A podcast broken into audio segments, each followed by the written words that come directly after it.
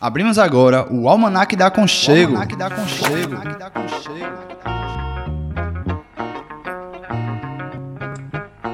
O passeio da rádio comunitária Aconchego pelas aventuras da comunicação livre e popular.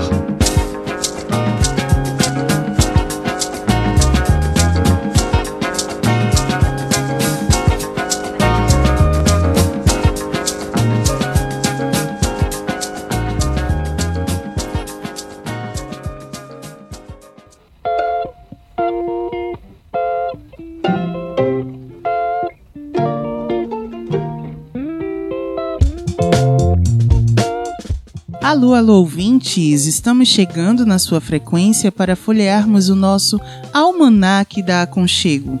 Eu sou Martiene Oliveira e mais uma vez estou aqui apresentando o Almanac da Aconchego junto com o meu amigo Gus Cabreira. E aí, Martiene, boa tarde para você e para todas e todos nossos ouvintes. Sejam bem-vindos e bem-vindas ao nosso 17 programa do Almanac da Conchego, nosso programa sobre comunicação popular.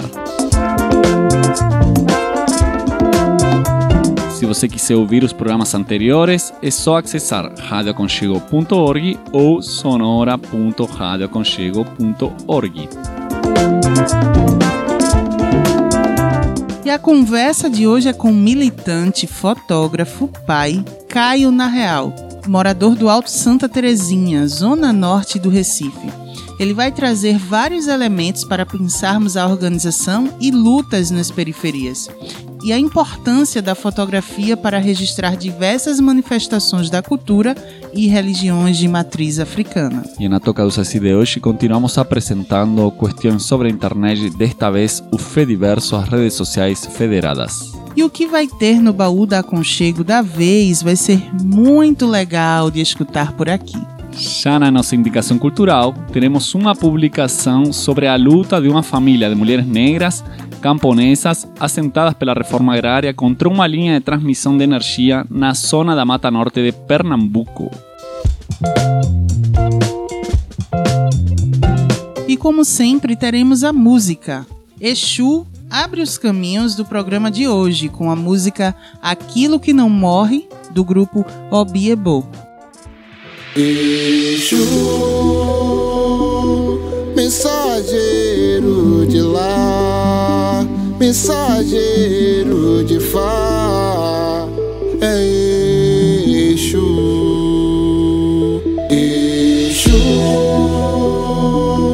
mensageiro de lá, mensageiro de Fá, é Exu. Agô, agô ilê. Agô, agô ilê. Banda gira, gira aí. Banda gira, gira aí. Ao me ouvir enlouquecem. Abre em duas cabaças Carrego paz em uma. Na outra eixo cobara Me ligo ao ouro E ainda fico com a terra. Do meu jeito malandro Eu também sei fazer guerra Cansei de pedir respeito Girei de rap e axé Agora é do meu jeito Preto aqui tá de pé. Com muito ódio de negro A minha roupa amassada. Eu não converto ninguém A minha música é sacra. Palha na cara eu dispenso Apresentações. Chopando um boi por dia Besouro. É religiões As minhas mortes carnais. Minhas formações canibais. No beco escuro eu afano. Meus reflexos neurais Antes de falar contigo Eu grito comigo mesmo Foi ligeirinho me ensinou Isso pra mim não tem preço Você quer prata, quer ouro Tem caramborô pra te dar Alafia o ouvido homem Que o gire vai começar Manda gira laroie, manda porque alguém mandou. Canto aqui nesse padê, santo é coisa que eu não sou. Eu vim aqui pra dizer, pra tu que tanto me chamou. Os deuses nunca vão temer, mas veja você, seu respeito faltou. Transporta o que tem no seu peito, transporto não importa o que seja. Não importa Angola, Jejoqueto, que será feito o que tanto deseja. Mas veja se é seu por direito. Reflita por que tanto almeja. Se o caminho é curto ou estreito, mas já foi aceito que vem de bandeja. Quantos mundos consegue se atravessar com as asas ligeiras de Eleguá? Quantas dores feridas para sarar, nada lhe para, Laroyebara. Vai além do lugar que chamam de além, muito além da ideia de mal e bem. Porque eu sou todo mundo, não sou ninguém. Liberto quem vai, acolho quem vem, Laroye. Banda gira, tá comigo nessa trilha. Oh my god, Godzilla, quando o chão encruzilha, Laroye. Banda gira, tá comigo nessa trilha. Oh my god, Godzilla, treme o chão, encruzilha. Show de fazenda ré pra lá, sendo de quem quer mentira. Me lá pra me ensinar quando é que tombam gira. Levitar, que é pra levitar, porque és o chão tão quente. Performar, que é pra perfumar com o cheiro da gente. Criador do caminho e do caminhar, da flor e do espinho que cê vai pisar. Da palavra, do grito e do cantar. O meu rei é bonito e sempre está lá. Pra mostrar que ser homem é ser menino, que o tesouro é a estrada, não o destino. Te moldando com tudo, te concluindo, te explicando que é o mundo te confundindo. Sem medo de despertar o pior do pior do pior de você. Te impede de aproveitar o melhor do melhor do melhor que se vê. Só ele vai enxergar quem tá dentro de dentro de dentro da gente. Caminho vai se cruzar, tô no centro do centro do centro pra frente. Ofereço em bol das minhas palavras no padê de abdias que te consagra. Fecha o corpo, abre a mente, escancarada. Faca cega, não corta feia afiada. Entre o preto e vermelho, milhões de tons. Entre o grito e o silêncio, milhões de sons. Entre nomes e reis, entre maus e bons. Entre de vez no jogo, inserte coins. Sombra e luz me conduz, meu relógio de sol. Com a cruz que traduz, torna Jesus um sol. Cê quer amarrar, cê manda queimar, mas sei que cê corre. Tenta me acertar, mas como matar aquilo que não morre? Exu, mensageiro de lá, mensageiro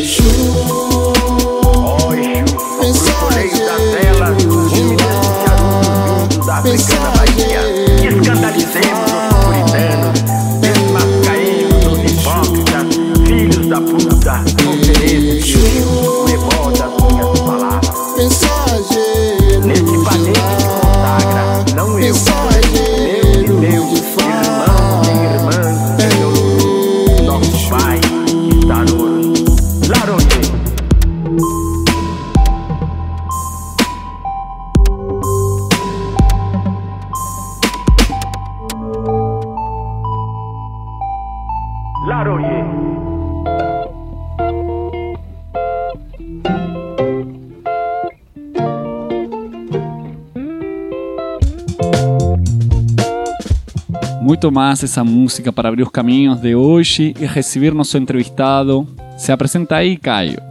Caio é neto de Dona Maria e seu Antônio, de Dona Helena e seu João, morador do Al Santa Terezinha, militante, pai de Yara e de Onirê.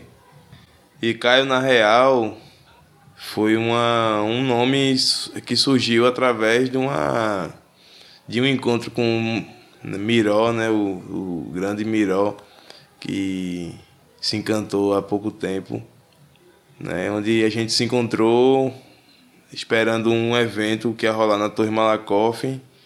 Um amigo levantou quando viu ele e puxou um, um poema dele, né, e ele já emendou e já foi falando. Já, e nessa conversa ele escreveu uma parada para mim num bilhete, né? Que era uma parada mais ou menos assim: Caio, cai na real. É, nós negros unidos, risos e tiros quando preciso. É, uma, é mais ou menos assim. E fez aquele rostinho, né? No, que ele faz sorrindo no ó de Miró, ele fez no Caio. e quando eu migrei assim, negócio de rede social, pá, migrei para o, o. Não gostava de usar meu nome mesmo, assim, na- nas minhas redes sociais e só tinha Caio e tal, aí o Orkut, aquela coisa toda. Quando criei um, um Facebook, é, vou botar Caio na real, aí ficou. Não, não queria botar meu nome mesmo, por causa da questão de expor e tal. Hoje eu tô mais tranquilo quanto isso, mas foi mais nessa. Tem esse, essa pitada aí de tempero de miró aí, nessa é, coisa do nome, né? Isso, né? Caio conhecido como Caio na Real. Muito legal essa história do nome com a marca do poeta Miró. que fez sua passagem pouco tempo atrás. Agora vamos conhecer mais sobre o trabalho de Caio como fotógrafo e seus registros dentro dos terreiros. Eu comecei a fazer esse trabalho né, específico dentro de terreiro, de Jurema, de Candomblé, a partir de 2014, quando eu vim, fui demitido na justa causa da empresa do call center que eu trabalhava, porque eu entrei numa ocupação, né, fui fortalecer numa ocupação lá em Pojuca, ocupei lá e enfim, foi um processo bem complicado também. Mas aí eu fui demitido e já engatei nesse trabalho, fazia menos de um ano que eu tinha comprado minha primeira câmera. E já engatei nesse trabalho aí de numa campanha eleitoral ali pelo, meu, pelo mês de agosto, mais ou menos, numa campanha eleitoral onde o candidato ele tinha uma, uma forte um, um apoio muito grande de lideranças religiosas, né, de Candomblé e Jurema. E foi quando eu passei a, a ir nas casas, né, gravar depoimento, fazer fotografias desse, desse trabalho, né, para a questão da, da campanha do guia e tal. E aí, após esse trabalho, eu consegui manter algumas relações que, consequentemente, me chamou por algum motivo. Eu fui, comecei a frequentar e depois comecei a registrar. Também houve a questão de responder muitas respostas, né? Porque minha avó, apesar de eu ter essa inserção direta é, através desse período na, na questão de, dos terreiros, eu obtive muitas respostas para as coisas que minha avó me omitia, né? Por conta da intolerância, por conta do preconceito e do racismo, né? Então, minha avó paterna, a gente faz aniversário no mesmo dia, dia de São Cosme e Damião, e sempre, sempre rolou uma ritualística, né, antes da entrega dos doces, que ela sempre entregou. Todo dia 27 de tarde ela entregava lá no, no, no, no córrego João Francisco, na bomba. Entregava e era muita gente, era brinquedo, era doce, era tudo. E sempre tinha preparação antes de entregar. Né? Sempre tinha umas rezas que ela fazia, sempre tinha algumas coisas, algumas movimentações que a gente via dentro do quarto onde ela guardava onde era o altar dela, né? Tinha um quartinho perto da cozinha. Então, através dessa inserção dentro dos terreiros, eu vim obter muitas dessas respostas que depois a gente veio conversar e, e ela se abriu para mim e foi massa desse ponto de vista e também despertou a questão em mim da necessidade das pessoas entenderem né, a religião. Minha avó ela passou muito tempo omitindo informações por conta do preconceito, né? Eu fui criado de um lado da família que é mais católico.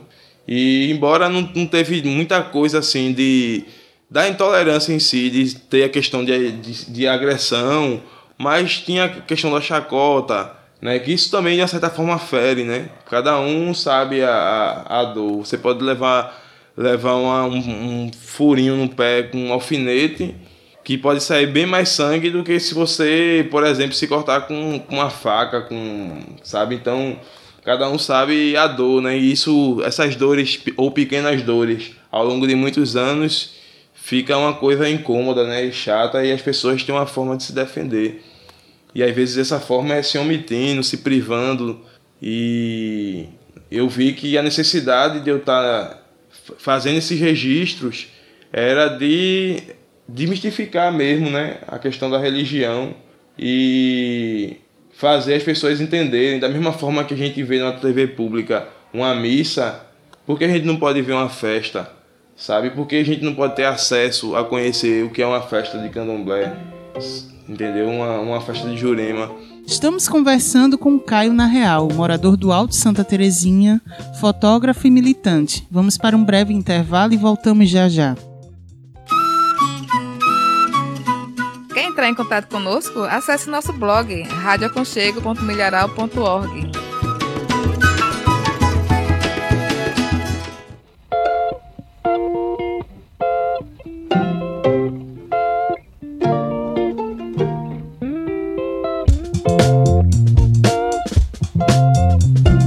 de volta com o programa Almanac da Conchego. No programa de hoje estamos conversando com essa figura aqui, com Caio na Real, uma figura que você pode conhecer pelas ruas do Recife. Ele circulava muito. Hoje está mais tranquilo, que está mais em casa, né, com filho, filha, mas uma figura da, dos ativismos da militância. E agora vamos conhecer um pouco mais sobre a atuação desde a fotografia e como esses trabalhos se vinculam com a militância de Caio. A minha área de atuação é. O que eu posso dizer assim é que são duas, né, mas que se encontram, né? Não sei se qual é o, o qual lado dessa área de atuação, porque tem um lado da militância, né, que eu comecei é, lá em 2000 e, sei lá, 2005, né, de forma de colar mesmo assim ato e tal, quando teve aquele protesto, os protestos contra o aumento de passagem e teve aquele quebra-quebra no centro. Então eu sempre cheguei junto, né? Não entendia as dissidências, não entendia nada, né? Mas aí o meu interesse já veio antes, né? Acho que eu tinha uns 12 anos quando eu li uma biografia de Che Guevara, né? Eu fui estudar no centro do Recife na quinta série, no Pedro Augusto. E aí, nessas andanças pelo centro, minha mãe tinha me dado uma camisa de Che. Eu ficava naquela de eu vou dar a camisa de um cara que eu não sei quem é. E a galera vai me perguntar eu não vou saber responder e vão tirar onda com a minha cara. Aí coincidiu de quando eu largava cedo eu gostava de andar, visitar os museus, é, forte, ia nos fortes, forte do Brum, saia igreja. Nessas andanças no Sebo eu encontrei aquela, aquele livrinho de bolso da, da Martin Claret, eu acho, o nome da editora, que é por ele mesmo, né, de Che e comprei. Ficava viajando, eu que era massa, mas era machista porque na época eu lia marxista, eu lia machista, né? Eu digo, oxe, que viagem é essa? Foi quando eu fui ver no dicionário que era é, o que era não era marxista, mas marxista, né? Que já era falava de Marx, eu já fui atrás para saber quem era Marx. Comecei a ler, mesmo sem entender um pouco, né? Aí leninismo, pá, fui sacar qual era. E foi quando veio abrir os horizontes até eu começar a militar organizadamente, né? Numa, já numa organização, fui de um partido, depois de uma organização, um movimento popular e movimento estudantil também. Essa foi a, a o corre no lado é, político, né? E a fotografia, né, foi através de um curso de vídeo que eu fiz na escola Oicabum de Arte e Tecnologia é, no ano 2008 a 2009.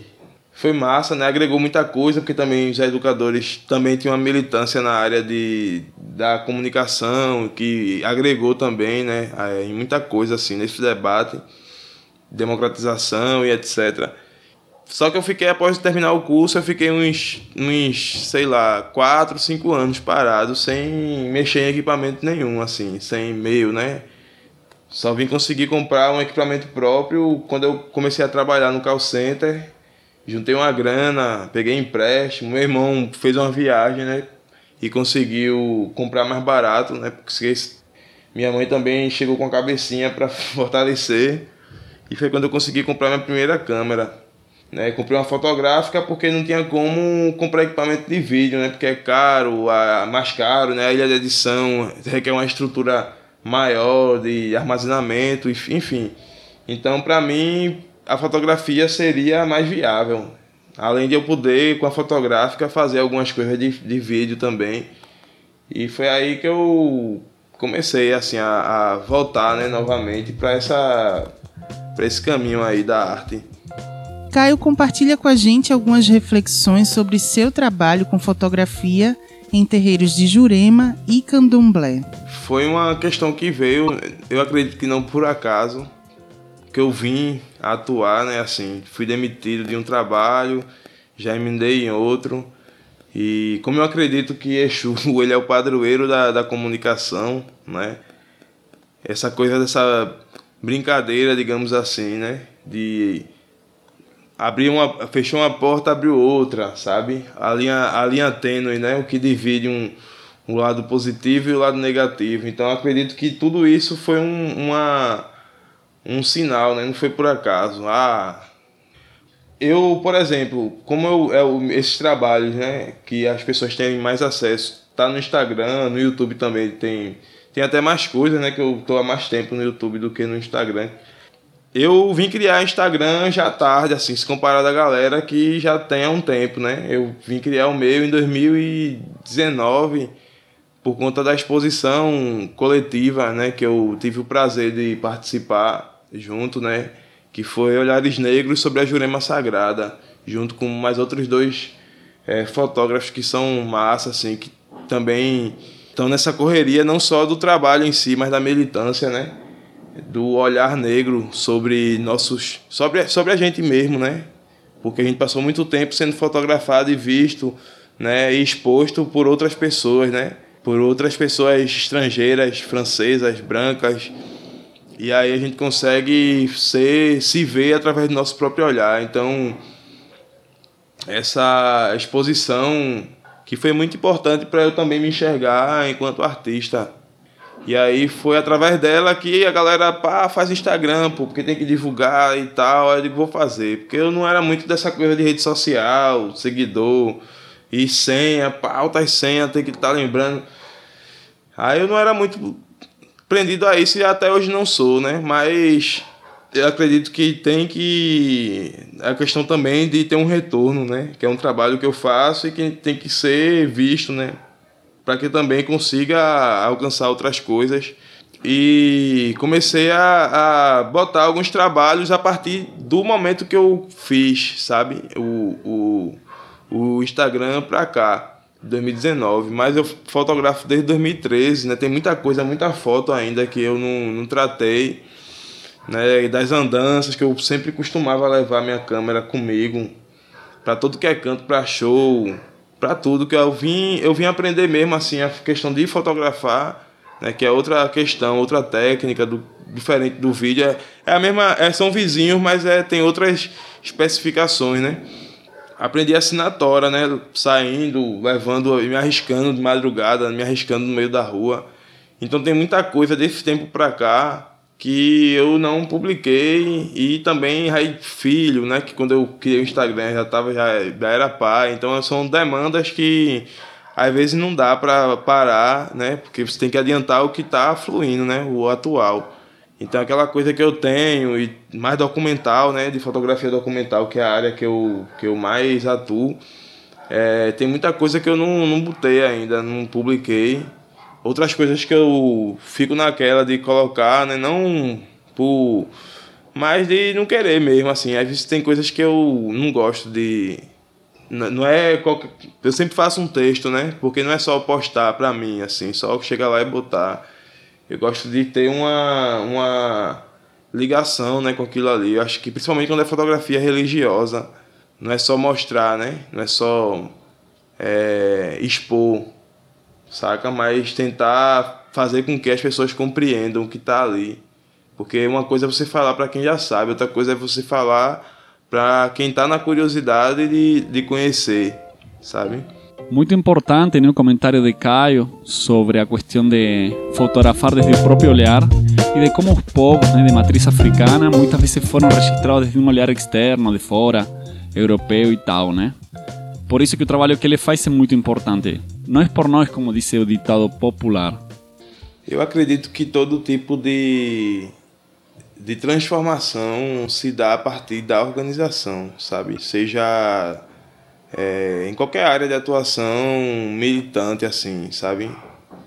É, eu acredito, eu assim, no meu ver, o militante ele é o mais, ele faz um trabalho mais braçal, né? Mais corpo a corpo, olho no olho sabe? Então, assim, eu acredito que a organização é fundamental para que, que primeiramente, assim, organizando o, essa coisa da mídia, né, dos jornais e tal, e, da, e do debate em torno disso, é, de uns tempos para cá, de, de pouco tempo para cá, é que é, tá sendo massa ver que em várias comunidades a galera tem se organizado, né, de uma forma ou de outra, né?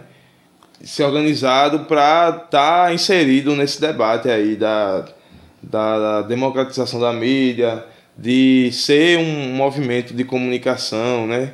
Teve aquele lance das rádios comunitárias serem caçadas e, e, e, passou a ser ilegal, que isso foi um baque muito grande porque o alcance é, de informação de conteúdo ficou limitado, né? Então, muitas rádios fecharam aqui na Zona Norte tinha uma que era, era a referência, né? Que era alto-falante, lá do Alto Zé do Pinho. Então, ficou limitado, né? A questão da informação, de levar uma informação da gente, né? Quando eu falei lá na outra pergunta, da gente olhar, é, é, ser visto pelo nosso próprio olhar, é a mesma coisa da comunicação, né? Da gente ter uma informação vinda da gente mesmo, né?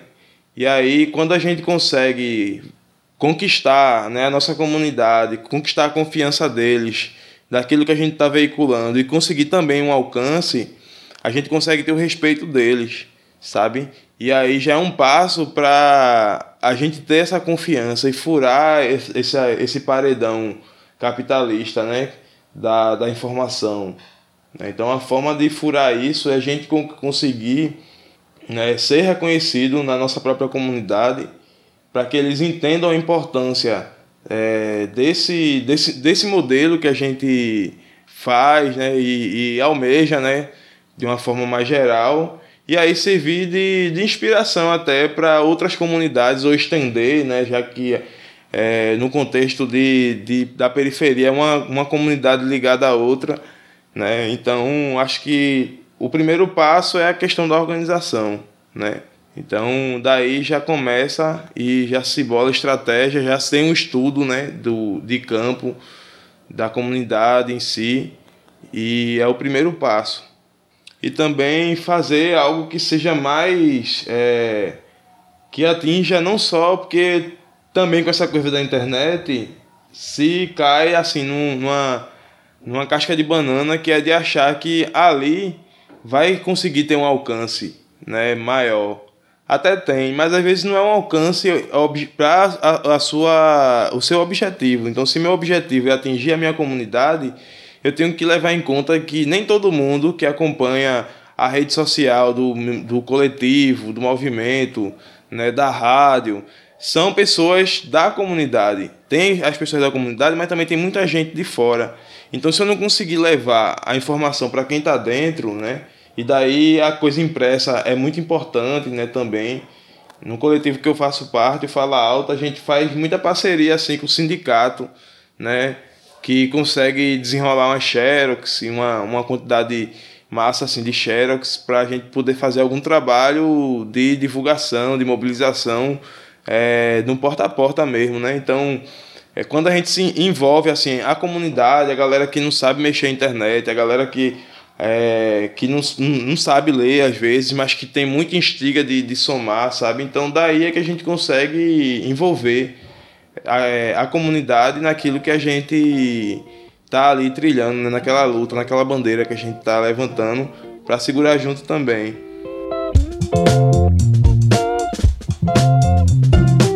Enquanto a voz de Caio ecoa por aí, né, falando sobre a necessidade da organização, vamos para o intervalo e voltamos já já. Quebrando as cercas do latifúndio midiático, reforma agrária no ar. Almanac da Aconchego, uma revista sobre comunicação comunitária e popular. Aqui na Aconchego, você não precisa ser assinante para ter acesso à nossa programação sem interrupções e publicidade. Tudo está disponível para você 24 horas por dia. Escute, divulgue e apoie a comunicação livre e popular. Aconchego Premium. Continuamos folhando o almanaque da Aconchego e chegou a hora da Toca do Saci. Alô, alô, bem-vindos à Toca do Saci.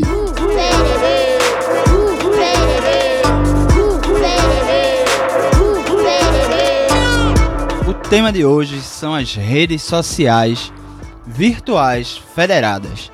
Esse é o nome completo do tema, mas a gente vai chamar ele aqui pelo seu apelido, Fediverso. O nome federado remete ao fato de que as pessoas nessas redes não estão ligadas a grandes computadores que processam toda a informação da rede, mas a computadores menores que são responsáveis por partes dessa rede. Esses computadores menores, eles interagem entre si e de certa forma, nós que usamos a rede, visualizamos a rede como um todo, sem ver essas pequenas sem ver a todo momento ou sentir muito fortemente essa distinção entre pequenos computadores. Eu vou dar um exemplo e depois eu volto para explicar melhor. O Mastodon. Mastodon é uma rede social no formato que lembra o Twitter e o Mastodon é um software. Na verdade, ele é um software, ele é um programa de computador. Para que as pessoas possam acessar essa rede social, que é o Mastodon, a gente precisa que esse programa seja instalado em uma máquina. Eu, por exemplo, Saci, faço parte dessa rede e tenho uma conta na instância bantu.social. Então vamos lá. Primeiro, o que é instância? É cada um desses computadores que está com o Mastodon instalado e rodando. Cada um desses computadores é uma instância. Bantu Social é o endereço, o nome desse computador ao qual eu fiz uma conta, ao qual eu me associei. Se só houvesse ela no mundo, a gente poderia, só poderíamos conversar entre quem está dentro dela, porque só tem ela, né? É, então, quem faz uma conta dentro dessa instância Bantu pode todo mundo se ver. Só que existem outras instâncias, por exemplo, a ursal.zone, que tem sua própria comunidade. Agora entra a federação. Ursal e Bantu são redes diferentes, cada uma com sua comunidade particular. Elas compartilham o mesmo programa rodando e possibilitando que elas existam. Bantu e Ursal são nomes, mas o programa que faz essas redes funcionarem é o mesmo, no caso, o Mastodon. Esse programa pode juntar Ursal e Bantu numa rede única. Assim, eu, Saci, que estou na Bantu, posso seguir, comentar, receber atualização de amizades que estejam na Ursal, por exemplo. E ainda pode ficar melhor. Sim, o que permite duas comunidades se federarem não é o Mastodon em si, mas um protocolo que o Mastodon obedece. Protocolo seria, entre muitas aspas, um tipo de linguagem que o Mastodon pode falar, ou seja, um padrão de comunicação que o Mastodon tem quando as comunidades tentam trocar informações como posts, curtidas, compartilhamentos, etc. Então, todo mundo que obedecer esse padrão de comunicação pode se federar. Vamos tentar imaginar o seguinte caso. Eu tenho uma conta numa plataforma de áudio, outra numa plataforma de vídeo e uma outra conta numa plataforma de fotos. Quem nunca? E mais uma no Mastodon. O padrão de comunicação, é, ou seja, o protocolo que permite a federação dentro do Mastodon, também pode permitir que eu veja áudios, vídeos, fotos postadas em outras redes sociais dentro do Mastodon. Ou seja, eu posso ver no Mastodon a minha conta da plataforma de vídeo, de áudio e de foto. Para que isso seja possível, só é exigido uma coisa dessas plataformas diferentes: que elas adotem o mesmo padrão de comunicação, ou seja, o protocolo. Esse protocolo tem que ser um protocolo de federação. Poxa, assim, que massa! Pena que isso só na imaginação, é ou não é? Então, não, tudo isso já existe. O Mastodon é uma rede que parece com o Twitter, tem as mesmas funcionalidades de texto, de postagem, de comentário, de curtida, etc. Eu vou citar algumas outras redes. Tem a Funk Whale, que é uma plataforma de áudio. Tem o PeerTube, que é uma plataforma de vídeos semelhante ao YouTube. E tem a Pixel Feed, que é semelhante, tem as mesmas funcionalidades ou parecidas com o Instagram. Todas elas são redes sociais federadas, baseadas em código livre, que já existem e já dialogam entre si. Cada uma delas funciona muito parecido com o que eu descrevi agora do Mastodon, tirando o fato que cada uma tem seu conteúdo próprio. Por exemplo, o Funk Whale, que é uma plataforma de áudio, a gente tem uma instalação dela num computador gerido pela Conchego. E existe uma outra plataforma também baseada em Funk Whale, que chama-se Open Audio. Então a gente pode federar ambas. A Open Audio pode ver o que está na Conchego e a Conchego pode ver o que está na Open Audio, como se fosse uma única plataforma. Melhor ainda, o Bantu, que é uma instância do Mastodon, ela pode se federar com o Funk Whale da Conchego e receber novos áudios que são postados nessa plataforma no Mastodon como se fosse um post. E outras pessoas na Bantu podem curtir, comentar, seguir o perfil de um podcast, por exemplo. É, eu faço isso. Eu, quando boto novos programas na Conchego, eles aparecem para mim como se fosse uma postagem e eu posso curtir, repercutir, etc. Ou seja, uma plataforma de áudio conversando com a plataforma de texto. Eu vou indicar aqui três instâncias que estão com possibilidade de cadastro aberto. Todas têm um público definido, regras de conduta, que, quando não são seguidas por algum usuário, elas podem resultar em expulsão. Afinal, ninguém é obrigado a aceitar na sua casa alguém que se recusa a ter um comportamento respeitoso com as demais pessoas, é ou não é?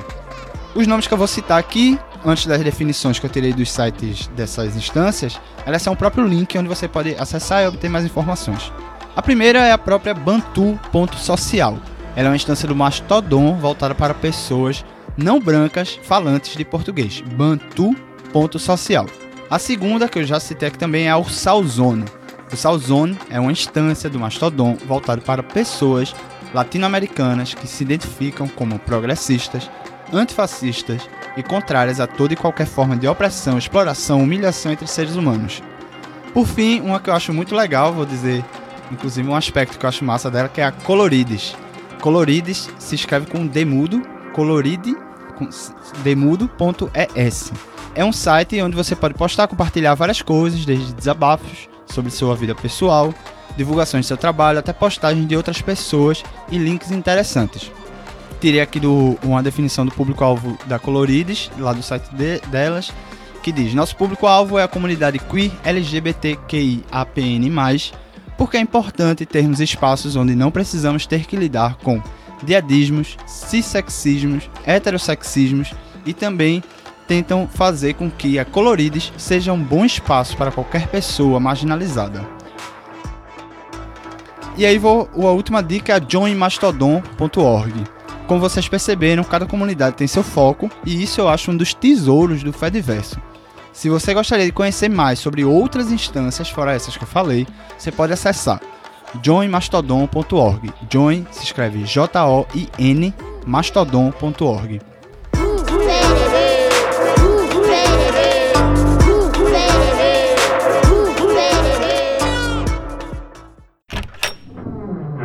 Baú da Aconchego. Um passeio pelos programas e memórias gravados pela rádio comunitária Aconchego.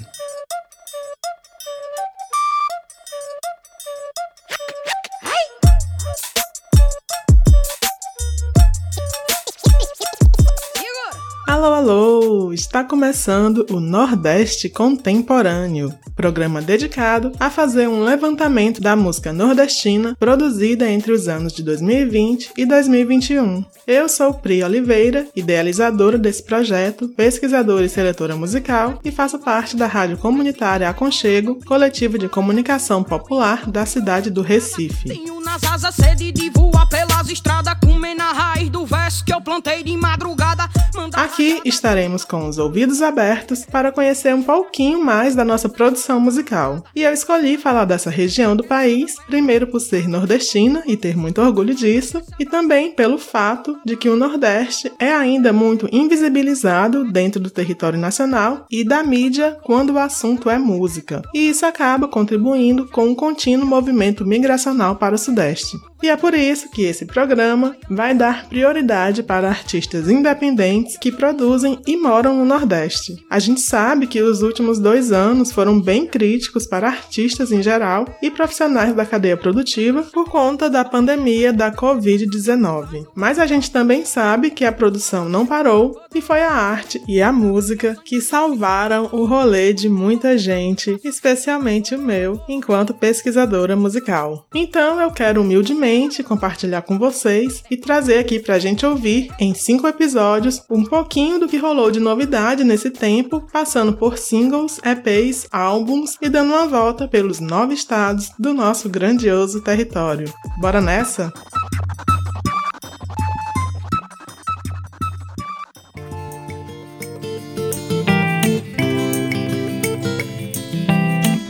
Acabamos de ouvir mais uma produção da Rádio Comunitária Conchego, desta vez o primeiro programa da minissérie Nordeste Contemporâneo. O Nordeste Contemporâneo foram cinco episódios dedicados à produção musical do Nordeste dos últimos anos, né? 2020 e 2021. Os episódios focavam em trabalhos de artistas negras e negros e independentes e apresentavam músicos e músicas dos nove estados do Nordeste. O programa contou com a produção e apresentação da nossa parceira e amiga Priscila Oliveira. Quer ouvir mais produções realizadas pela Rádio Conchego? Acesse sonora.radioaconchego.org ou visite nosso jardim digital radioaconchego.org.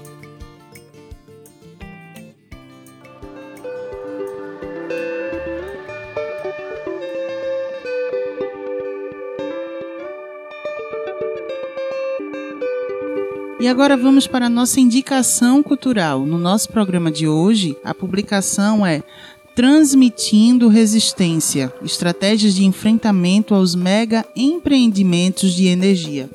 Uma linda publicação realizada pela Associação de Educação, Arte, Cultura e Agroecologia Sítio Ágata sobre a resistência à instalação da linha de transmissão Campina Grande 3, Pau Ferro, que rasgou o território ancestral do Sítio Ágata.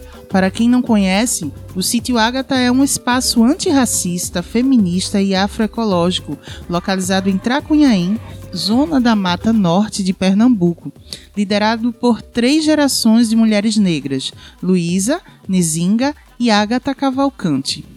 Vamos ouvir Luísa Cavalcante, matriarca e uma das idealizadoras do sítio Ágata, sobre a importância dessa publicação. Olá, eu sou Luísa Cavalcante, agricultora afroecológica, moradora do sítio Ágata, na Mata Norte de Pernambuco. E quero convidar vocês a conhecer a nossa publicação Transmitindo Resistência, Estratégias de Enfrentamento aos Megas Empreendimentos de Energia. Em nossa publicação, abordamos especialmente os impactos causados pela linha de transmissão Campina Grande 3, Pau Ferro, que atingiu no nosso território Sítio Ágata. Trazemos juntas relatos de nossas experiências de enfrentamento. E tem uma coisa muito especial. A nossa publicação é toda ilustrada, belíssimamente. Venham conhecer, venham se encantar também e se envolver nesse enfrentamento que hoje é feito por todo o Nordeste brasileiro e Norte também. Os, os territórios quilombolas, os, os territórios indígenas, os territórios pesqueiros, os territórios negros estão sendo atingidos, impactados por esses mega empreendimentos, por esses parques eólicos, né, implantados até mesmo no mar, onde tem comunidades pesqueiras. Precisamos dar um basta a isso. Precisamos que você que nos escuta conheça e se envolva, multiplique, atue, né? multiplique nossa voz. É preciso que a gente se contraponha a toda essa violação à vida, toda essa violação à natureza que está sendo imposta por esses megas empreendimentos. Contamos com vocês. Vem conhecer nossa publicação, que tem o apoio do Fundo Casa Socioambiental. Chega, nossa equipe é linda. A publicação se encontra disponível no site Sítio Ágata. Vale ressaltar que é Ágata com TH, tá? sítioagata.org. Você está ouvindo o Almanac da Aconchego. Quer entrar em contato conosco? Ligue 99721 5409.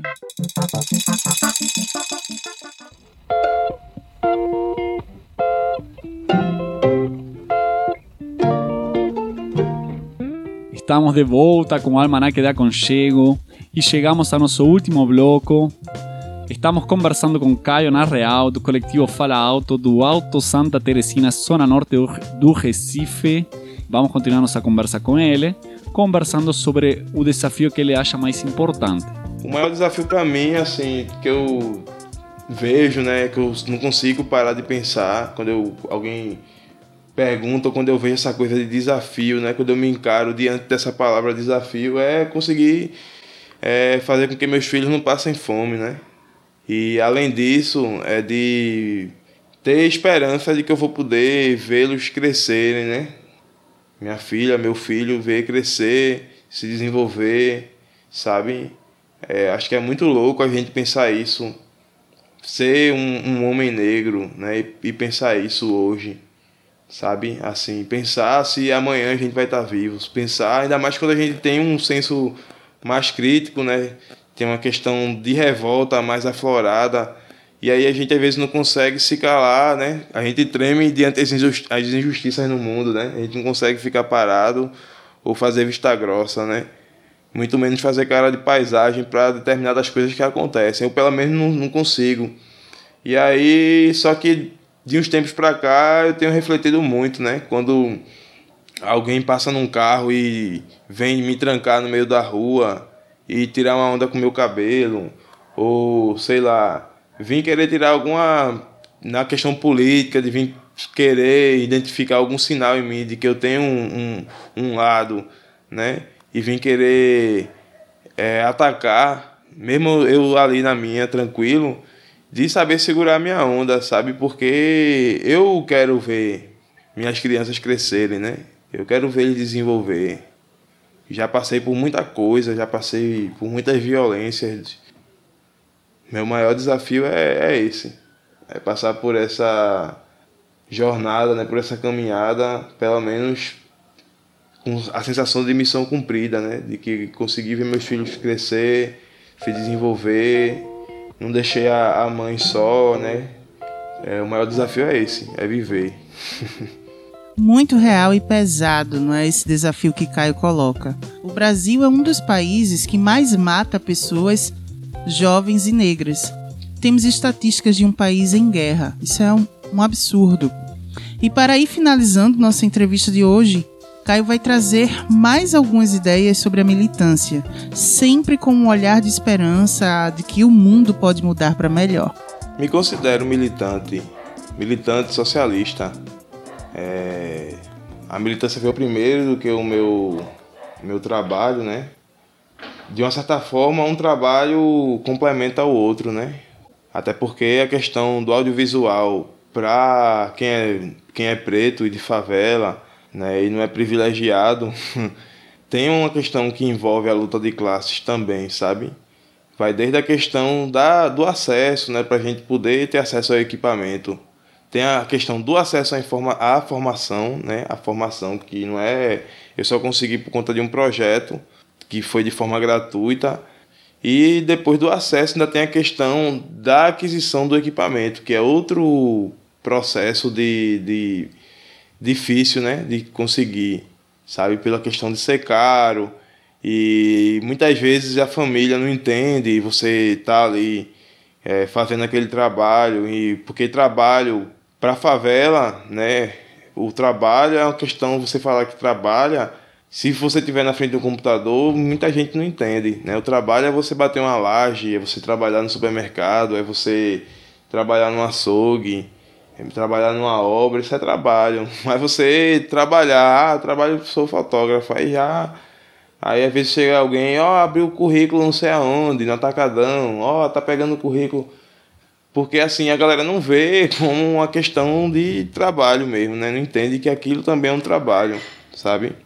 Então assim, por existir esse funil, né, pra gente que é da favela, que é preto, ou que não necessariamente é preto, mas é de favela, porque assim, tem pessoas brancas que também vivem numa condição de miséria parecida, pior às vezes do que a minha. Para a gente que é de favela conseguir ter acesso a esse tipo de trabalho diária é, é um funil, sabe? Então quando a gente se esbarra nisso, a gente vê porque a galera não entende que é trabalho, né? Porque também não é comum ver a gente produzindo a gente, né? A gente produzindo conteúdo, falando da gente, né? É, retratando a gente. Então, isso sim também tem uma questão de classe aí. Né? E o socialismo, para mim, é uma, uma ideia formada né? e que mostra é, de forma concreta que já deu certo. E é o que eu acredito, né? É o, a ideia que está aí posta que bate de frente com o capitalismo, né? Que é a máquina de que produz todo tipo de miséria, de exploração, sabe, de mazela no mundo. Então eu não pego uma pauta é, assim identitária no sentido de ah, eu sou LGBT, eu vou só, eu vou sou preto, vou só pautar pauta, pauta racial e tal, não. Eu acredito que o socialismo já abrange tudo isso, né? Tudo isso no mesmo contexto. Muito bom ouvir Caio, né? E escutar suas reflexões sobre a política, sobre a política do socialismo. Acho que pouca gente fala hoje, né? Assim como Caio fala com a tranquilidade e com a consciência sobre o que o socialismo é e para onde ele quer ir, né? Para onde e essa questão da organização também, né? Então acho muito legal que ele continue trazendo essas ideias, né? Essa ideia de que é possível transformar a realidade que a gente vive, essa realidade de exploração e de opressão, né? É isso. Caio também deixou uma mensagem massa para os ouvintes do nosso programa. Se liga aí. Que a gente procure é, é, se organizar, né? Que a gente procure, que eles procurem se organizar, né? Falando para eles e me, também me colocando no meio, mas procurar organizar, procurar conhecimento, sabe? né, conhecimento, estudo, não quer dizer necessariamente que você precisa estar na universidade ou ocupando determinados espaços para poder ter conhecimento. Eu, quando aprendi, aprendi com pessoas que mal tinham o ensino médio completo, mas que eram bons naquilo que faziam, né? Então, se a gente não souber o método, que fica como um barco sem, sem vela, sem remo, sem motor, fica só a deriva, né? Só de forma aleatória ali na, no mar, mas não tem um norte.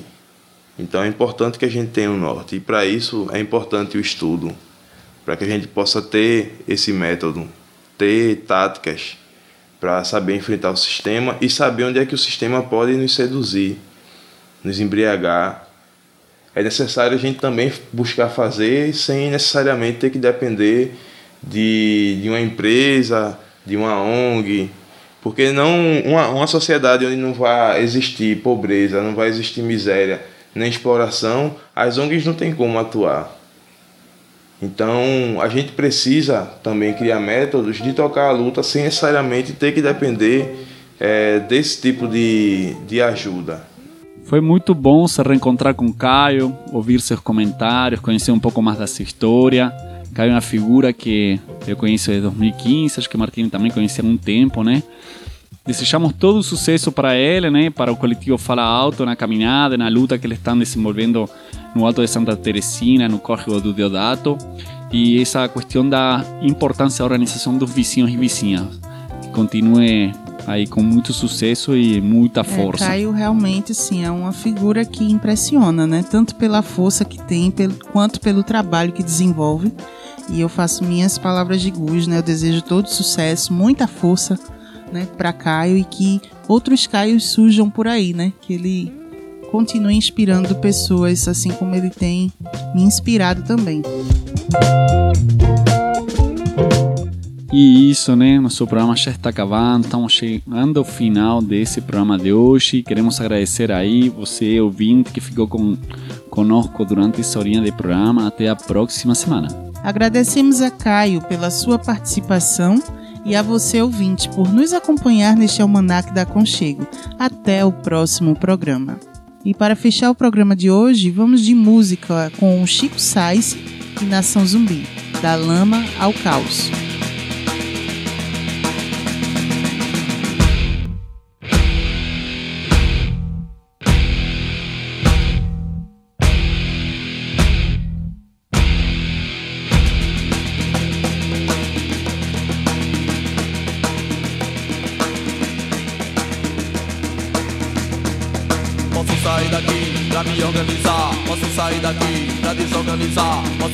Daqui pra me organizar. Posso sair daqui pra desorganizar. Da lama ao caos, do caos à lama.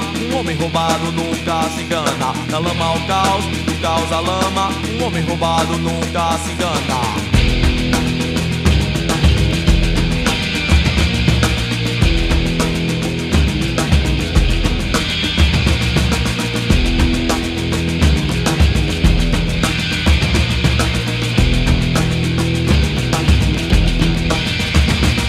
O sol queimou, queimou a lama do rio. Eu vi um chié andando devagar.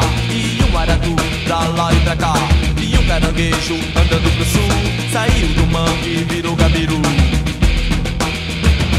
Ô Josué, nunca vi tamanha desgraça. Quanto mais miséria tem, mais urubu ameaça. Peguei um fui na feira roubar tomate e ceboria Passando uma véia, pegou a minha cenoura. Aê minha véia, deixa a cenoura aqui. Com a barriga vazia, não consigo dormir. E com o bucho mais cheio, comecei a pensar Que eu me organizando, posso desorganizar. Que eu desorganizando, posso me organizar. Que eu me organizando, posso desorganizar.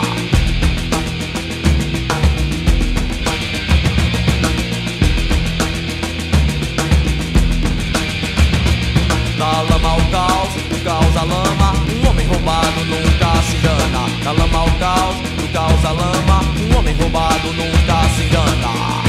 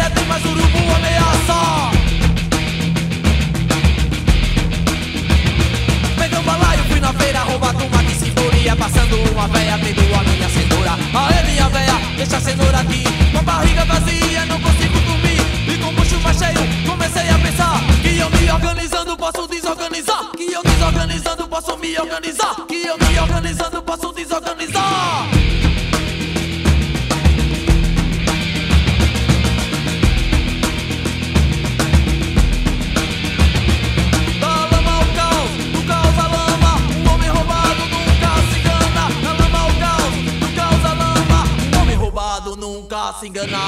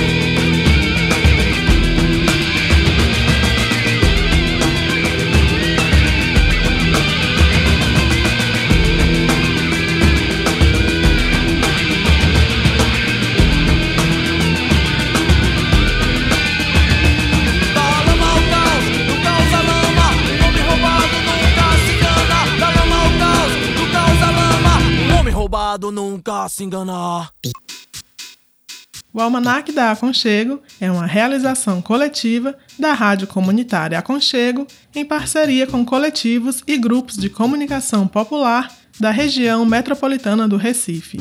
Participam e realizam este programa Gus Cabreira, Martiene Oliveira e Saci Pererê. Nas vinhetas, a voz é de Priscila Oliveira.